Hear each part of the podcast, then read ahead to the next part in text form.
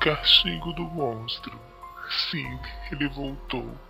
Aquele que é mais temido pelas editoras de livros da internet.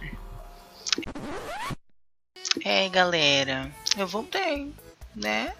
Porque que é bom sempre volta. E agora eu vou voltar com várias militâncias, várias pautas sociais, vários, vários bafos. A gente vai conversar, vai lacrar. E vão ser horas de discussão, reflexão sobre tudo, sobre política, o que está acontecendo no nosso país e no mundo, sobre os LGBT, LGBTs, tá? E tem episódio novo hoje, às 19 horas, em todas as plataformas digitais. E eu espero vocês, tudo bem? Um beijo!